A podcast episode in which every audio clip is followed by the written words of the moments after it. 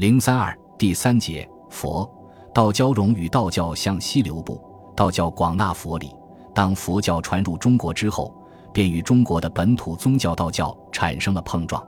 随着双方的不断发展，这种碰撞冲突也越来越激烈，其结果便是引发了魏晋南北朝时期的佛道之争。然而与此同时，双方也在互相吸取道教广纳佛理。完善自身的理论体系的宗教仪轨，佛教从道教身上看到了中国人的信仰取向，不断调整自己的理论构建。这种相互交融的结果，使佛教从上层人士那里走向更为广泛的百姓大众，道教则从中土向西流播，走上了佛教来到中土时走过的路。一、道教广纳佛理。道教和佛教在宗教观念上有着许多差异。佛教认为万物空幻，人生无常，纵使延年难脱无死，因此主张涅槃清寂，超脱轮回，以求无生。道教以无身为真实，希求通过道术和丹药求得长生不死，因此主张修炼养生，超脱尘世，以求无死。为了证明自己理论的正确，争夺宗教正统地位，道教和佛教之间相互攻讦。引发了激烈的佛道之争，但道教和佛教又有许多相同之处，都是用唯心主义的宗教神学来招揽信徒，并为统治阶级服务，因此他们也互相吸收、互相效仿。正是在这种背景下，东晋南朝时期出现了道教广纳佛理的现象。佛教自两汉之际传入中国之初，由于其本身势力不大。社会影响较少，因此道教基本上处于自我发展的状态，几乎没有汲取佛教的观念。如西晋末年葛洪所撰写的《抱朴子》一书中，就很难找到受佛教影响的痕迹。待至东晋南北朝时期，佛教得到了广泛传播，大批的佛教经典被译成汉语，寺院林立，信徒众多。这样一方面，佛教与中国传统的儒家和道教间的矛盾加深，冲突开始激化；另一方面，也迫使道教在自我改革完善的过程中大量吸收佛教教义理论，以便更好地与佛教抗衡，争取上层统治者的支持，吸引广大信徒。道教的这种广纳佛理，突出地表现在五个方面：其一，吸取了佛教的因果报应说。中国的传统思想中本有善恶报应的说法，认为积善之家必有余庆，积不善之家必有余殃。因而，在中国本土宗教道教中，也对祸福报应之说多有涉及。如道教早期经典《太平经》中就宣扬，凡行恶之人，其子孙将受报应。但道教的这些论述与佛教经典中的因果报应说相比，显得十分粗浅零散。不成系统，因此，道教在完善自身理论时，便吸收了佛教的因果报应说，强调人的此生贫富贵贱皆由前世宿业所致。如《太上洞玄灵宝真一劝诫法轮妙经》中就宣称，人的今世富贵是由于前世积善所致，今世的贫贱痛苦，则是由于前世作恶所致。今世如能忍受穷困艰辛，多行善事，损身夺人，施种福田，从事受经斋戒，减数身口心三业，则来世可得富贵之报，或者成为真人仙家。今世如果作恶不断，则下世又将不得好报。太上洞玄灵宝智慧本愿大戒上品经中宣称，一个人如果今生不修身行善，死后则将沦入地狱，备受痛苦。来世成为下贱之人，或六根不具，或形质丑陋，顽痴可恶，为众所弃，流落世间，饥寒致死。如果今世甘于忍受贫苦，一心修道，行善积德，来生就将有大富大贵，生于王侯之家，容貌端庄，才智聪慧，众见皆喜。洞玄灵宝长夜之府九幽玉窥明真科经中，更是详细列举了十条行善因缘报应和十四条行恶因缘报应。其二，吸取了佛教轮回说。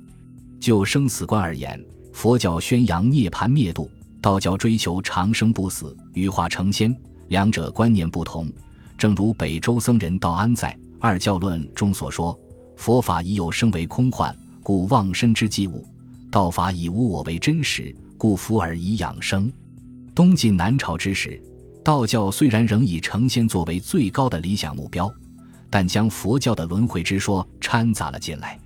如太上洞玄灵宝智慧定智通微经终究吸收了佛教涅盘轮转思想，宣称三界之中一切皆空，因此我身亦空。既明此理，便应不爱身而忘自身，才能得到真道，不再追求肉体不死即是成仙。而是通过积累功德，死后升入天堂或来世成仙，并宣称道教的最高神元始天尊就是由于累世积德，死后成为真仙的。灵宝诸天内因自然玉字经中也以天真黄人现身说法的形式，讲说自己如何六道轮回、九生九灭，最后终于成仙的故事。其三，吸取了佛教的济世度人说。道教的修仙途径原本注重个人的练行养生，并不强调济世度人。但随着吸取佛教的涅槃转回说，从即世成仙变成来世成仙，因而修仙的途径也相应的发生了变化，从依靠个人的养生度世，进一步强调济世度人，通过行善积德、舍身积物等方式修道成仙。如《灵宝度人经》中就宣扬仙道贵生，无量度人。太上洞玄灵宝本行祖元经中还记载了葛玄对弟子们的一番说教：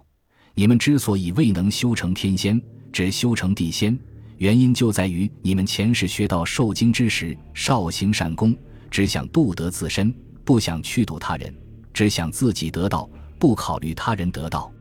无量度人原本是佛教修行的一条宗旨，现在被道教吸取，成了修道成仙的重要途径。其次。吸取了佛教超现实世界的空间观，中国传统的宇宙空间观只有天地两个层次，日月星辰、山峦江海分布在天地之间。道教最初也是这种观念，所谓神仙世界就在海岛、仙山洞府之中。佛教的空间观则远为复杂，认为世界分为欲界、色界、无色界，又有欲界六天、色界十八天、无色界四天。等等，修行者依其正德功果，达到诸天之不同境界，直至超越三界，免脱轮回之苦。东晋南朝时，道教开始吸取佛教的这种空间观，改换诸天名称，如《诸天灵枢度命经》讲说三界二十八天，《灵宝度人经》则宣称二十八天之上还有四梵天，共为三十二天，《上清经》中又有三十六天之说。即三十二天之上为三清天境，分别为仙、真、圣所居之天界。元始天尊则居于玉清之上，为诸天最高境界。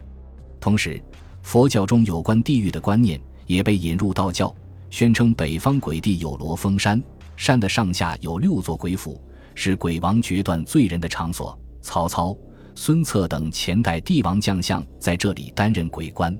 其五。吸取佛教的戒规戒仪，